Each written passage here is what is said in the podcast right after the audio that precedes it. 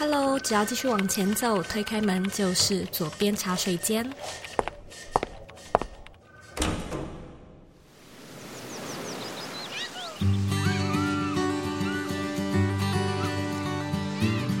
你现在在收听的是左边茶水间第两百零五集。我其实一直都蛮喜欢创业这个主题，因为我认为创业是一种可以一次达成很多事情的方法跟工具。它可以为你赚钱，可以让你发挥创意、发挥影响力。它能够让你帮助其他人创造就业的机会，它也能够呢让你完成某一种理念、使命。当然呢，也可以改变世界。那我们今天呢，邀请到的来宾 Tina，过去呢有多年辅导创业家创业的经验，所以在今天的节目中呢，我们就会来聊聊创业时可能会遇到的问题，以及怎么样用不一样的切入点来打造更理想的品牌或者是企业。而在节目开始之前呢，不晓得你有没有 follow 到左边茶水间的庆生消息？没错，六月呢一直都是我们品牌很热闹的旺季，因为呢茶水间的这个 podcast 节目就是在二零一八年的六月。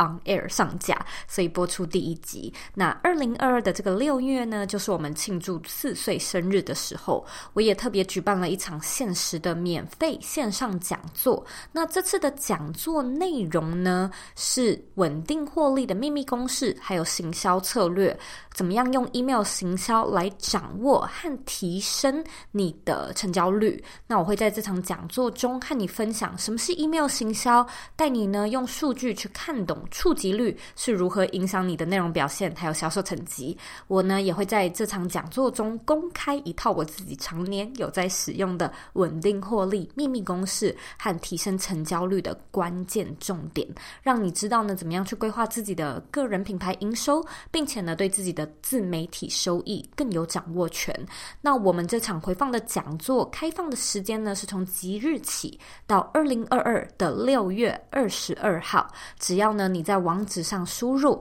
z o e y k 点 c o 斜线 b y l m i n i，你就可以呢找到我们报名的页面，并且呢点选你可以来参加的场次报名参加。那我知道呢，虽然这次的主题稍微难了一点，但是呢，如果说你对个人品牌感兴趣，email 行销呢，一直是这几年来，或者我觉得未来都会非常热门，越来越热门的一个趋势。它也是一套必学的思维跟工具。那我也相信大部分的人都不太知道，呃，要如何让自己的个人品牌收入稳定一点。因此呢，我也即将在这场免费的讲座中和你公开我是如何运用一些数学的概率，算出每个月的基本营收。那这场讲座的干货真的是非常的满，保证呢让你很有收获，甚至是消化不良。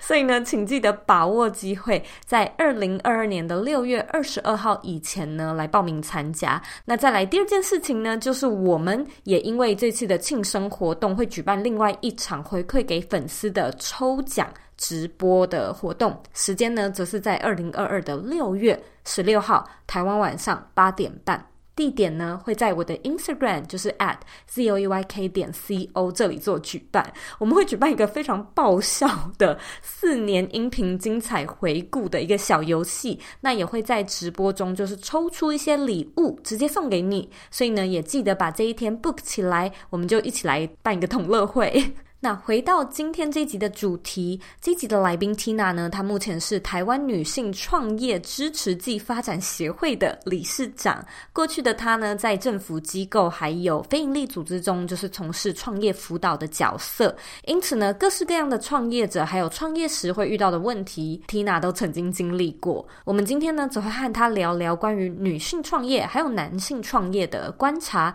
现代创业的不同 approach，以及克服创业难关的一些心法，我觉得这一集呢，特别适合给理念型创业者来听。或许你天马行空的 idea 能够呢，在这一集的节目中获得一些灵感跟启发。我们这一集的原文文字稿呢，是 z o e y k 点 c o 斜线品牌独特卖点，只要输入中文呢，就可以进到我们的原文页面看我们的逐字稿版本。准备好了吗？让我们一起欢迎今天的来宾 Tina。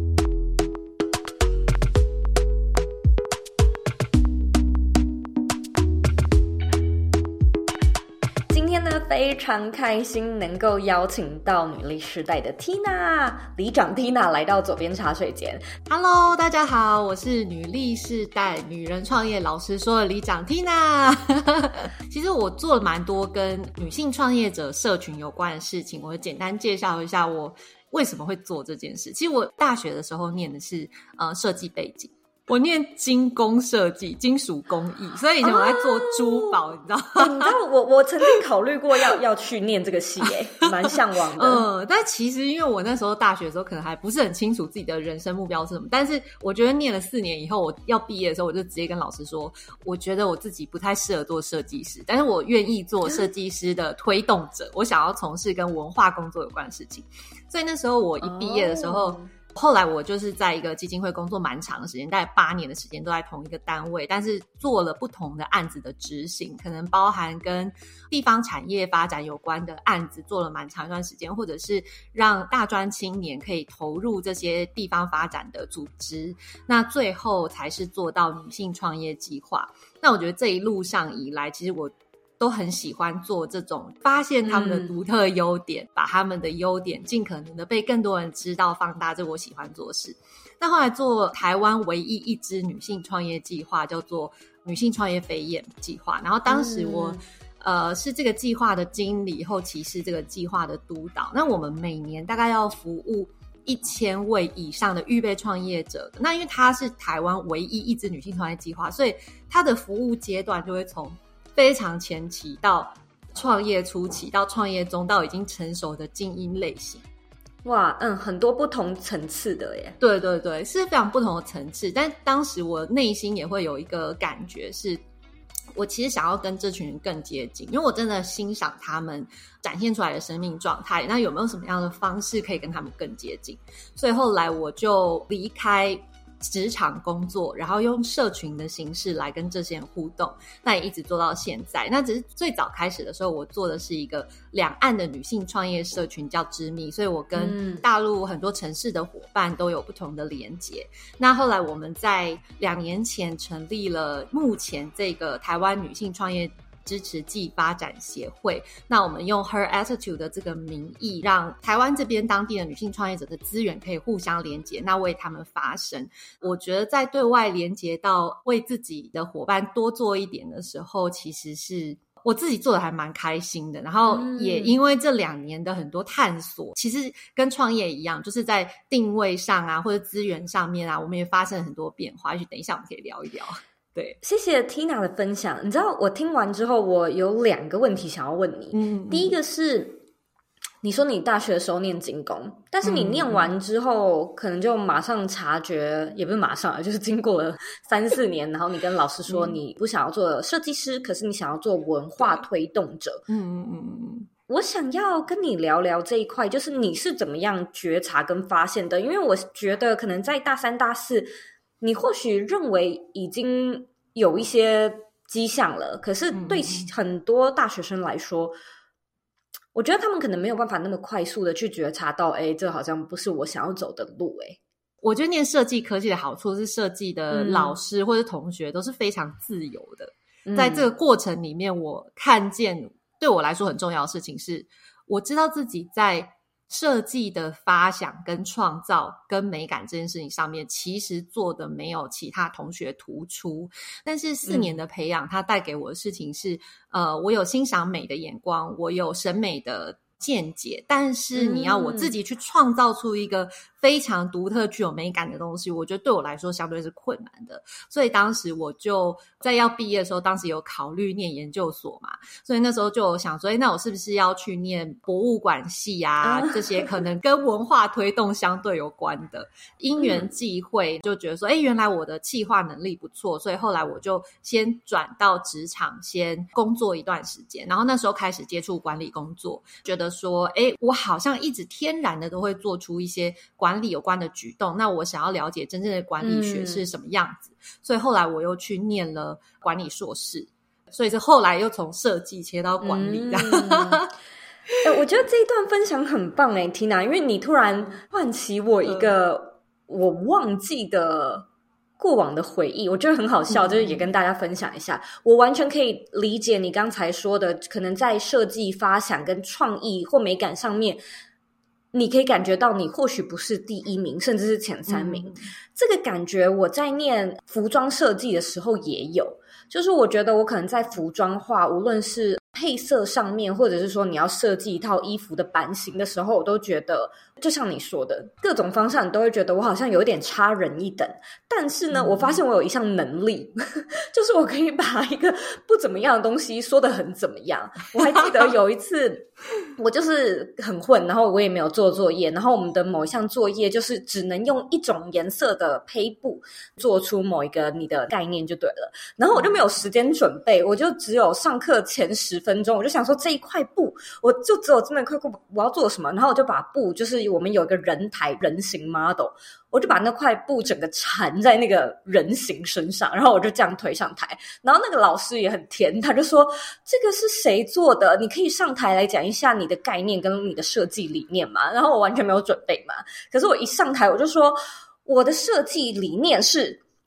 裹脚缠足。”我就说，我就是在呃宣扬女性主义，我就是认为这样子包裹起来就是束缚女性，这个就是在缠足，这是我在讲的事情。然后老师就非常的 impress，他就说你这个实在是太有概念了。然后我下台之后，我就回到朋友旁边嘛，然后我朋友就说。你真的是很瞎的一个人，就认识你的朋友觉得很瞎，这样，但老师觉得很棒。对对对，他就说我花了两个礼拜准备我的概念跟我的服装，然后老师根本就没有点我要我上台发表。然后你前十分钟做这件事情，你也没有准备，然后你上台就是天花乱坠讲了一大堆，然后老师还很开心给你很高分。可是就是因为这个事件，我就发现我有一些。奇特的能力，就是我的确即时现场的那个应变能力还蛮好的。所以当你在念大学的时候，或许你可能会觉得我念的这个科系，可能最后我也没有 pursue 那个 career。可是你可能会在你在念书的时候，发现你的一些其他的奇奇怪怪的优点，就像是你发现，哎，其实你好像啊莫名其妙对管理、对推广、对文化很感兴趣，是一样的道理。其实我在毕业的时候，刚好我妹要考研究所，她就说：“哎，刚好有一个行销企划竞赛，不然我们组队参加好了。”我说：“哦，好啊，好啊。”然后我就跟我妹一起组队参加。然后在过程里面，我就发现说：“哎，其实我在撰写企划，就是组织逻辑，去想这些细节的东西，其实是蛮擅长的。”所以后来我很特别，我第一次的求职经验是因为我那时候竞赛完，我就是从地方竞赛一直进到全国决赛，然后我就跟主办单位说。嗯，这个比赛结束以后，我就要失业了，我要开始找工作。结果那个承办人啊，就跑去跟这个老板讲，然后老板就说：“哎，那不然我们有个工作，你要不要来试试？”哇，你你就这样子得到了那份工作？对对对，工作了八年，然后我也觉得很有趣，因为我们大概一两年就会换专案，每一个人都有不同的成长阶段。可能在那时候就八年左右，我也觉得说这份工作可以带给我差不多就是这样子，嗯、然后我想要去。呃，有不同的体验跟创造，所以我就跑出来做社群这样。你刚才其实也有提到，你现在在做的一个社群叫做 Her Attitude 嘛？经过了八年的，就是累积，你那时候开始决定要做这个 Her Attitude 的时候，你的设定是什么？就是在这个社群里面，你到底想要提供的价值，跟你想要 deliver 的 value 是什么？Her Attitude 最重要要带给大家的事情是。我们想要强调，这是一个共享、共好跟非常实验性质的社群。那为什么是共享跟共好？我觉得跟女性的特质很有关系。就我们很喜欢。互相支持，它是一个同理度很高的，我们是一个非常有温度的社群。那另外，我们也认为，就是新创事业在初期，我们需要透过很多小行动跟小实验，很多的跨界去测试这个可能性，比较快速的找到你可以延伸的这个项目或市场目标，我觉得都是很重要的。那初期资源很少，那我们是不是可以透过呃，社群的形式去加速这个事情的发生，因为我们在同一个组织里面有共同的价值观跟信念，所以大家的合作会相对的容易发生。因为我觉得在这里面，它就是有天然的价值观筛选了，所以会比较容易发生好的互动跟合作这样子。嗯嗯嗯嗯。你刚才说你们是强调共享共好，然后实验嘛？嗯你们整个女性创业社群在推动的，你们算是在辅导女性创业家成功的做出他们要的创业吗？还是对你们在提供的是什么呢？其实我们一开始想要做的事情啊，我们很想要提供服务。为这些女性创业者提供有价值的服务，我们一开始是这么想的。嗯、然后，所以我们做了很多尝试，比如说我们做很多异业合作的活动，做很多数据应用。因为我们的创办伙伴里面有数据博士，然后我们也认为数据应用很重要，所以我们在我们的社群里面推动跟数据有关的讨论。那或是我自己的背景跟政府资源比较有关，所以我去导入了政府资源的一些补助在协会里面。我对教教练比较好奇，所以我们有导入团队教练，就是有很多线上线下的活动或企业参访，都是想要服务于这一群女性创业者。但很老实讲，我觉得协会它毕竟是一个公益型的组织，而且我们是很前期的协会，嗯、所以在资源、时间跟精力上面，其实很难照顾到所有人，因为我们又没有分产业，又没有特别分明显的阶段。嗯、但我们的伙伴大部分是集中在创业相对前期比较多，可能五年内的伙伴比例上相对多一点。那后来我就发现说。其实，我们如果一直在思考他们到底需要什么，然后我们去提供相应的服务的时候，对于我们自己喜欢这件事、想要推动这件事情的人来说，是很。比较疲惫、比较消耗的，嗯、对。那后来我们刚好其中有一个实验是出版计划，那其实阴错阳差，我以前根本没出过书，但是我们有一个出版社的伙伴就说：“哎，那不然我们来出版一本跟女性创业者有关书。”所以我们就开始号召大家提供内容啊，然后去分配啊，中间还经历一个非常大的改版，然后花了很多的心力。那后来我就发现说，嗯、其实就女性创业协会这个角色来说，呃，我们应该是。跟这些创业伙伴是互补的角色，我们会更有机会服务的好，所以后来我们才会在出版推计划推出以后，其实我们也跟很多单位连接，把这些其中的作者推上台当分享人，或者是我们展开了音频节目，就是用音频采访的方式，让女性创业者可以说更多。在协会的角色是让这些女性创业者有机会透过分享的形式发出自己的声音，那跟他们想要做的事情协助他们。去推动其实是重要的。就我刚才听的感觉，嗯、有点像是你们现在 focus 在协助他们发光，但是你们一开始有一点点像是辅导他们创业，对不对？然后可能就是有稍微做了一个调整。对对对，其实辅导他们每一个人的阶段不同，产业不同。比如说，我虽然很擅长政府的政策补助资源，但是也确实并不是所有的产业类别跟创业属性，政府资源都很欣赏。他们有他们比较聚焦的类型。对，那这一块就没有办法支持到很多伙伴，但他们对这一块会有期待等等。我就我就会发现说，对于大家的服务其实是。它是很克制、很个别的。那这些如果我们有机会能做得到的话，我们可以协助他。但他如果是我协会的主要任务跟服务的时候，我就会觉得做得很吃力，没有办法 满足他们。对尤其我觉得，其实每一位女性，就是她真的如果要来创业的话，其实我觉得男性也是啊。可是我觉得女性来创业，她一定有一个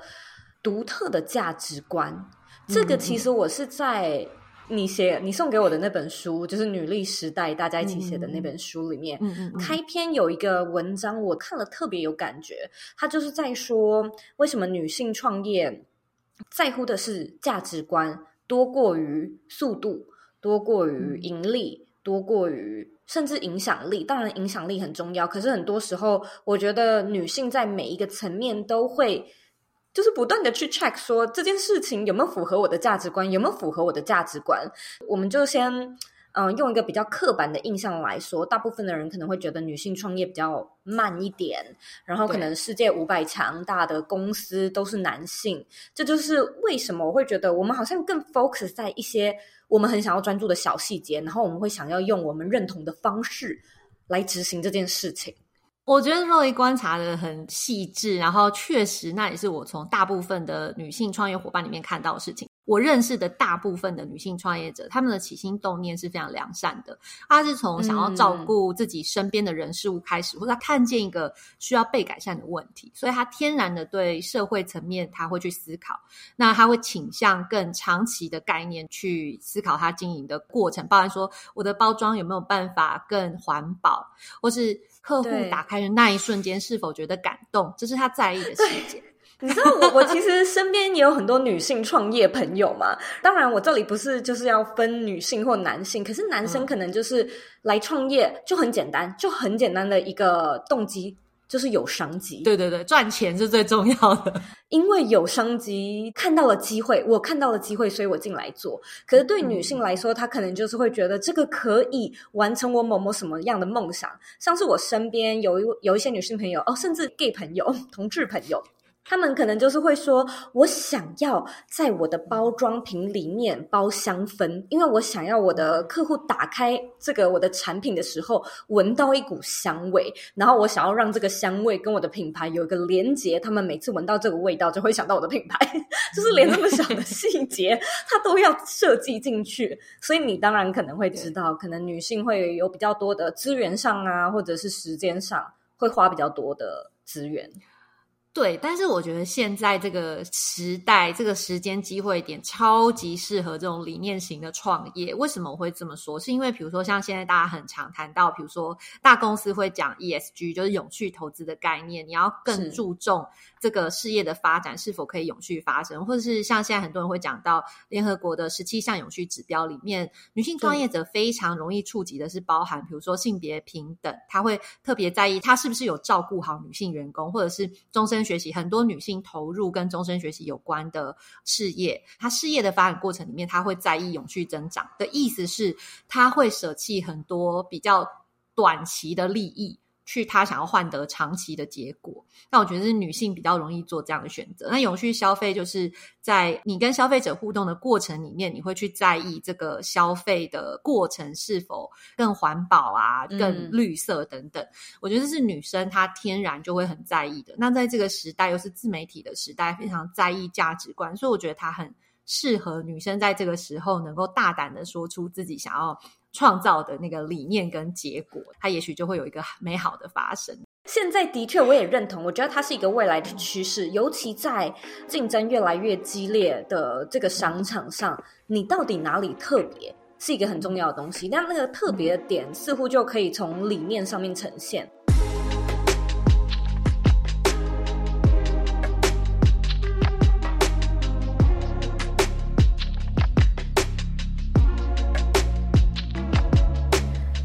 息一下，进广告。你加入我们的脸书私密社团了吗？如果你喜欢今天的节目内容，欢迎到脸书上搜寻“理想生活设计”，或者是在网址上输入 facebook.com 斜线 g r o u p s 斜线 z o e y k 点 c o。我们会在那里做节目后续的内容讨论。然后，呃，你也可以在上面发表你对节目的看法，以及希望我们做的内容。期待在社团里见到你。广告结束。那我们回到节目里喽。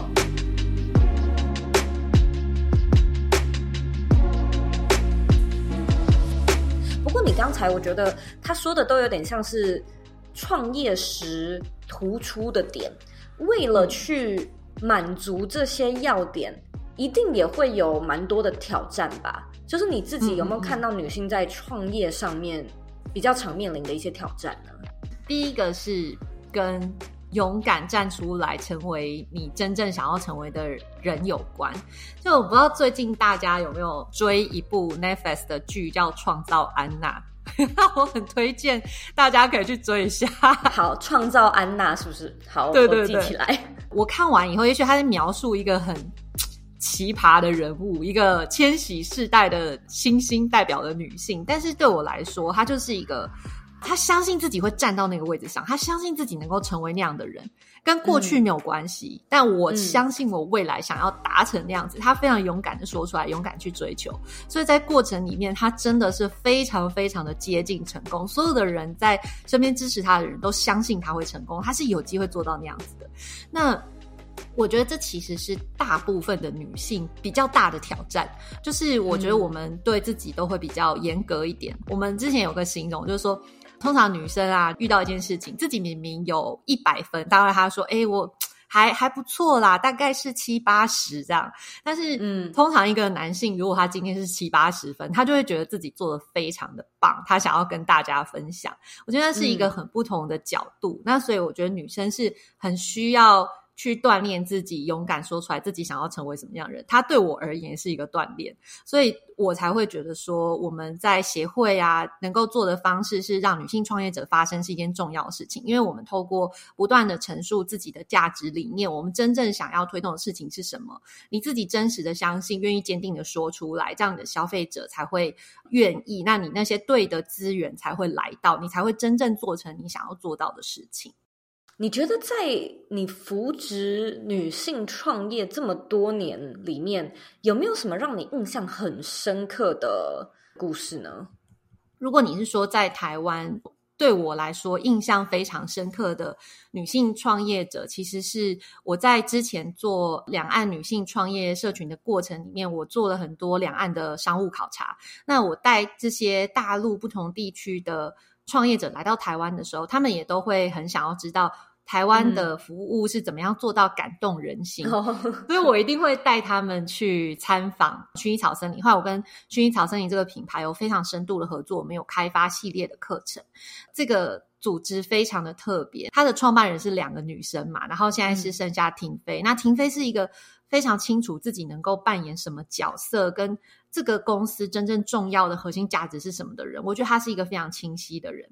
那所以他们的组织设计上非常的特别，就比如说像他知道自己的关键能力是在服务产业里面，客户的体验很重要，所以他们有体验设计处。团队能够传递这个企业的核心理念很重要，所以他们有伙伴关系室。嗯他们照顾这些团队伙伴的关系，然后也在意他们是否能够传递正确的企业文化价值观。他愿意跟核心团队去分享他的股权分配，所以我觉得这在尤其像这两年、这三年的时间，疫情的影响，休闲产业非常的辛苦，但是他们的核心团队会愿意跟他们一起共同度过这段时间。我觉得他都是女性在从事一个产业的时候，她非常在意永续经营很重要的一环。你讲到这个啊，我就突然间想到，我妈妈好像是薰衣草森林的忠实爱好者，铁粉。对，我常跟她讲电话，然后她三不五时，隔几个月就会说啊，我下个礼拜要跟阿姨去薰衣草森林，然后我下个礼拜要跟高中同学去薰衣草森林。我一直听到这个字，可是我直到目前为止都还没有去过，但是我可以 嗯蛮。保证的，对，我真的是听过我妈讲过很多次，应该就是在指这一个。没错，没错，我觉得是他们的企业的文化传递的设计，我觉得做的非常的特别跟很极致，所以他能够让他所有的团队伙伴传递出相同的讯息跟感觉，去让他的客户感受到，所以他客户会自动的为他传播。对，对，我觉得我应该要很仔细的问我妈一下，为什么要一直去薰衣草森林？就是说，其实我连这是一个农场吗？还是这是一个餐厅？我都不太确定。我就只是记得他一直说他一直去，一直去这样子。你可以好好跟他聊一聊，然后在访问停飞前，真的，而且你你说到体验设计处，我觉得这个实在是太有趣了。这个其实就是去体现价值嘛，就是你 value 什么，你这个身为创办人，你重视些什么，你重视什么，你可能就会把资源放在哪里。其实政府也是一样啦，你们最近要推动什么东西啊，可能跟政策有关啊，然后你就会特别开什么样的部门啊，就专门来处理这件事情，把这件事情做得更好。其实你现在辅导非常多的人做创业，然后包含你自己也创业过。我觉得在风险评估跟踏出去那一步，可能是我猜想现在我的听众最卡的一关。就是是啦，我是有创业的点子，然后我有这个动机，可是包含我自己在内，就是我不是说做了一个什么超级厉害的创业，可是就连我要开始做 podcast，从我有点子到我真的踏出去，其实这个中间有将近一年的 gap，所以我知道这个中间你真的踏出去是要有一些可能生活上发生什么事情，或者是你终于就是说服了你自己。等等之类的原因，所以我也很想要跟你聊聊看，我们要怎么样去调整或者是调试对于风险的恐惧呢？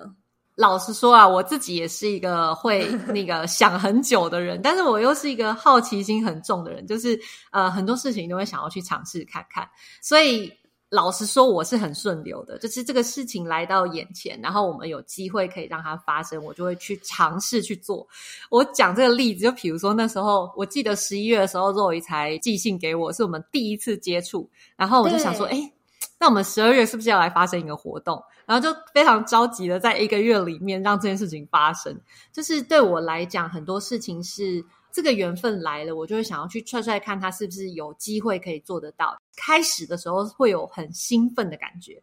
但你真正做下去的时候，你就觉得怎么那么难？嗯、当我觉得怎么那么难的时候，我就问问自己说：呃，虽然这件事情很难，但这个结果真的是我想要的吗？我觉得还是回到自己的内在去问自己说：如果这件事情是我真实想要的，那我觉得它就会有动力去达成。可是，在你还没有达成之前，嗯，你怎么知道那个结果是不是你想要的？因为你所看到的结果可能都是其他人的结果嘛，就你自己还没实际做过，你只是觉得哦，也许来做 podcast 可以得到像他那样的结果，也许来创业可以改善。那一个我想要改善的问题，但那它都不是一个绝对，所以我觉得对很多人来说，他心里面的那个风险跟恐惧，甚至可以说是一个机会成本的评估。那我觉得这个回推过来，他可能也会攸关到你刚才有提到的，就是是不是可以勇敢的。去做自己真的想做的事情，说出来，对对对对，因为有的时候就是你对自己的自信心不够，所以你才在那边就是去花那么多时间去评估机会成本，因为你知道你可能或者你认为你可能有失败的风险嘛。但老实说，我觉得在大部分事情展开前，我都会预见它有美好的结果。所以我就愿意去试试看，就比较乐观一点。但我觉得这个也很重要哎，就是看到好的一面。对啊，对啊，然后中间才发现说怎么那么难这样。所以对我来说，我要度过的是怎么那么难的这个问题。那你觉得大部分时候在那个怎么那么难的那个关卡里面，你是怎么样去厘清那个结果究竟是不是你想要的呀？对，你实际上是做什么？你是？找人聊聊，去把这个结果就是厘清的更详细吗？嗯，还是你做什么？我我觉得找人聊聊蛮重要的，所以我自己也很相信教练的这个部分。我自己也是，就是有在学习教练的过程的原因，是因为我觉得女生很多时候可以透过陈述去厘清自己的想法。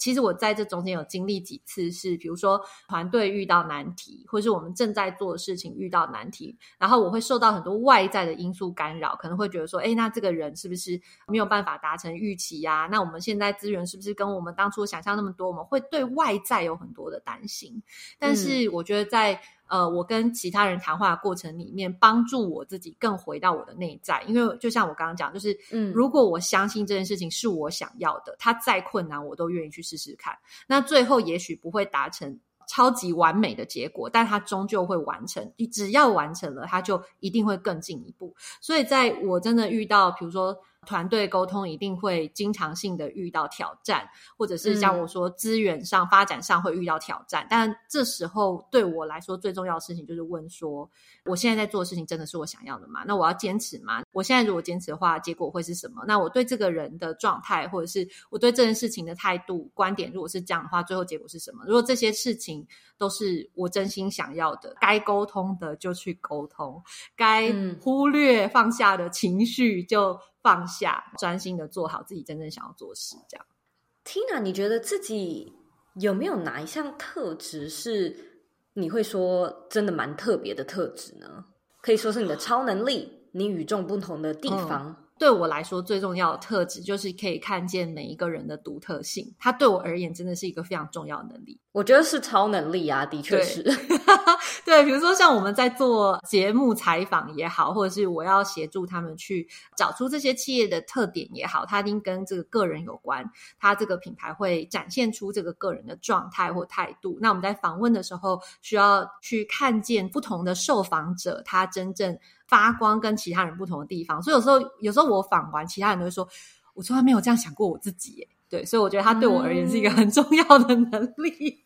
哎、我在这边也可以 echo 一下，因为我认为我也有这样的能力。我有一个可以说是困扰，因为有这个不错的能力而拥有的困扰，就是我在看很多事情的时候，其实我并不是不知道怎么选，而是我可以看见不同面向的价值，因此我经常会卡在。其实这样也不错，那样真的也没有不可以。那那样我也可以理解，或许也有机会。所以我就是会都会看到好的哦，我也是。对对对，然后你就会觉得我我知道你在讲什么，我我认同。然后他说的其实也没有错，所以你们就是不用再吵了。可是如果说我今天是主事者，我自己也会卡住。我其实这样想到，我们在发展过程里面，协会的发展过程里面，其实我们有经历一个价值观的调整嘛。对我来说，整个服务的面向的调整的过程，我觉得在这个过程里面，我也会面临到同样的选择，就是，哎，好像我们做这些事情也不错，做那些事情也不错。对我来说，后来我自己选择的方法是，我觉得。这件事情做起来，我擅长，我也喜欢，我也认为它能带给别人价值，这这点很重要。那过去可能，比如说我说，呃，我们做很多线下的活动，运用政府的补助资源，那是我擅长的事情。但你说，它真的是我喜欢，我愿意一直做，我相信它是非常具有价值的吗？我觉得还好，因为有其他太多人可以做到同样的结果。那我们只会是其中之一，所以后来我选择用另外一个角度为女性创业者发声的这个面向再去做尝试，也是因为我发现这是我自己的特长，我喜欢擅长，并且也是他们欠缺的，因为他们比较少愿意勇敢站出来，大声说出自己的理念跟想法，但我们需要去创造这样的场景，让这件事情发生。所以我觉得它是价值跟我自己真实的能力之间的匹配，对我来讲这件事情重要的。所以，呃，如果说整理一下，它就会有点像是你今天眼前有三个选项，然后你都可以看到这三个选项好的地方，但是最终的结果会是你看他们的 checklist，就是哪一个被 checked 合格的那个标准多。就是现在或许三个选项都有五个及格，那你就看其他那这三个里面有没有哪一个是六个及格、七个或到八分的，然后就选满足最多条件的那个，对吧？讲抽象一点，它就是需要天时地利人和。对，的确是我好像有在节目里面分享过这句话，然后他好像是奥巴马曾经说过的话。他就说，如果人家问你怎么成功，然后你的第一个答案不是说你身边有很多贵人，或是你你是一个非常幸运的人，那你就真的太自大了。所以我觉得，其实很多时候在创业，我们真的有非常多的人帮忙。没错，就像你说的。还有很多更多时候是要天时地利人和，一件事才成得了。我相信各位在看那么多创业案例，你也知道，老实说，时机点是创业成功一个非常非常重要跟关键的因素。真的最后没有成，你也不用太自责，因为它有可能它就是时机点不对，它跟你是否努力根本没有关系。我觉得这个概念可能要真的多多去分享，不然很多人他很容易受挫。因为真的是花了很多钱，然后自己也很努力的去做，所以真的你有决心想要创业的话，其实创业辅导真的是一个很棒的选项。因为假设今天可以有一个人告诉你说，你真的很努力了，就只是时机点不对，你至少心里面也会好过一点，你可能就不会那么犹豫。创业社群的好处是，你会知道说你做的很多选择跟你的担忧，其实它都是正常的。嗯，没错，没错，没错。今天非常谢谢 Tina 你的分享。现在呢，我要来问你最后一个问题：你认为的理想生活是什么呢？因为我是一个很好奇、正向、乐观的人嘛，所以我希望自己永远都有追求自我实现的勇气。嗯、然后，但是我也很很喜欢现在，就是随时能够跟自己欣赏的好朋友在一起，或者是跟自己很爱的家人在一起。这件事情对我来说就是个理想生活。你觉得你现在在过着你的理想生活吗？哦，是啊，是啊，是，真的是太棒了！今天真的非常谢谢你愿意受访，我跟你聊得很开心。然后，如果听众对于 Tina 或者是女力世代感兴趣，或者是 Her Attitude 这个协会感兴趣的话，回到这一集的原文也可以找到相关的连结。谢谢你今天来到左边茶水间，谢谢若依，欢迎加入我们或收听我们的节目。好，没问题。拜拜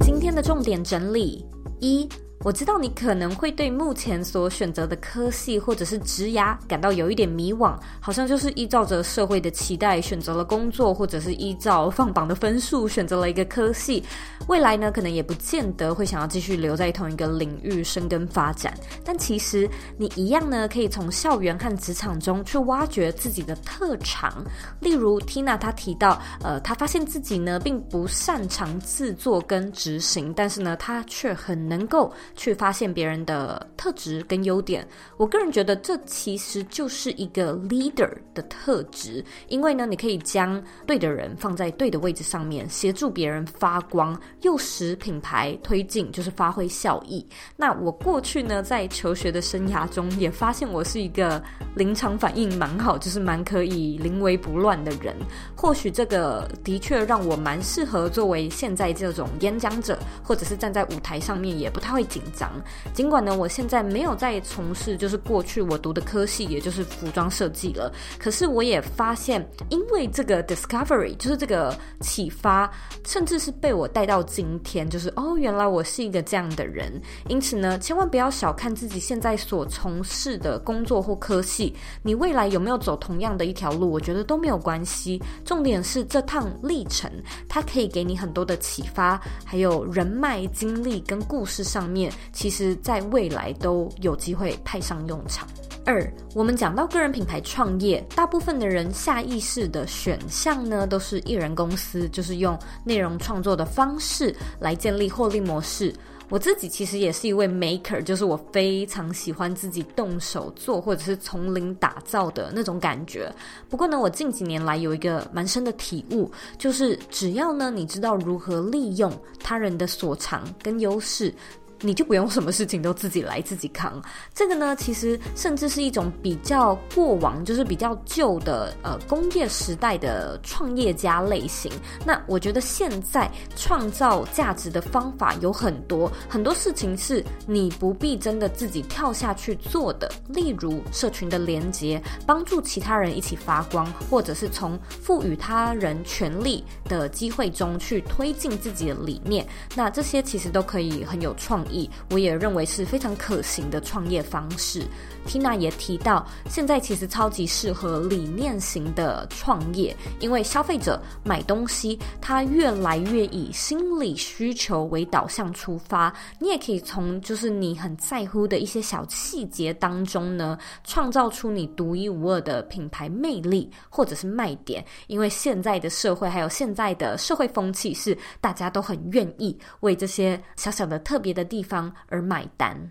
三。我们要怎么样知道这个结果是我们想要的？又要如何去战胜跨不出那一步的心魔呢？Tina 提到，找人聊聊是一个很棒的方式，因为大部分的人呢都可以透过陈述来厘清自己的想法。只要画面越清楚，问题或担忧就会越来越明确，那你就更能够去确定自己将面临什么样的挑战，该忽略的就忽略。该沟通的就沟通，该处理的就处理，一步一步来。但是呢，也要确定自己有一步一步的在前进，而不是呢因为完美主义而停留在原地。完美呢，其实就是进步最大的敌人。你可以不断的去追求那个永远到不了的完美境界，你也可以呢稳扎稳打的行塑出自己的理想事业。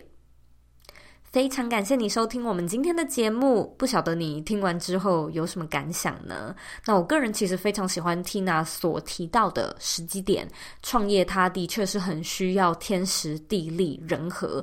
有的时候事情如果不如预期，或许跟你努不努力没有关系，可能是地点不对。时机点不好，因此也不用太过责怪自己。我个人的想法是，随时随地做好准备，因为这样就是万事俱全，只欠东风嘛。有的时候呢，东风其实是一股趋势，一股潮流，又或者是 假设你一直等不到东风的话，创造东风也是我认为非常重要的一个哲学跟心态。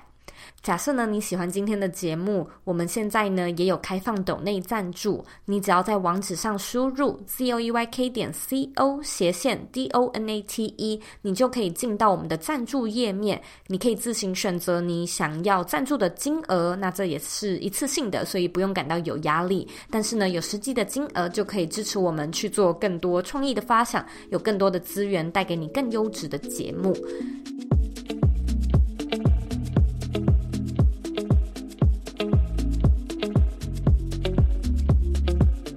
现在呢，我也要来阅读我们今天的听众留言。今天的听众是 KP 八五零二二二，他在一年前留说最推荐的成长频道，学到很多实用的知识，非常感谢 KP 的留言。如果呢，你跟 KP 一样有在今天的节目中获得启发、获得收获，我也希望你呢可以帮我到 Apple Podcast 上面打星评分，还有留言。那在留言的时候呢，我希望你可以告诉我你现在正在收听的集数，这对我来说的帮助会非常非常的大。别忘了按下订阅键，并且呢，把这个节目分享给身边你认为会有需要的人，或者你认为很重要的人。假设呢，你有任何想听的主题，或者想要我邀请的来宾，你都可以回到我的 IG 上面，找到一个精选动态，叫做许愿池，然后在上面呢留下你的想法。如果你还有任何问题，你也可以回到我的网站或者是 Instagram 上面找我。我的网站网址呢和 IG 的账号一样，是 zoyk 点 co，你可以接。截图这集的节目，并且呢分享到你的现实动态上面，tag 我，让我知道你有在收听，以及让我知道你听完这集节目之后的看法。最后的最后呢，我知道你是非常忙碌的，我也知道呢，你可以选择去做很多很多其他的事情，但是呢，你却选择来收听这集的节目，而且还听到最后，我是真的非常非常的感谢你。现在呢，我也想要花一点时间跟你说。你是你人生的负责人，你有权利也有能力去过你真正热爱的人生。我们下次见喽。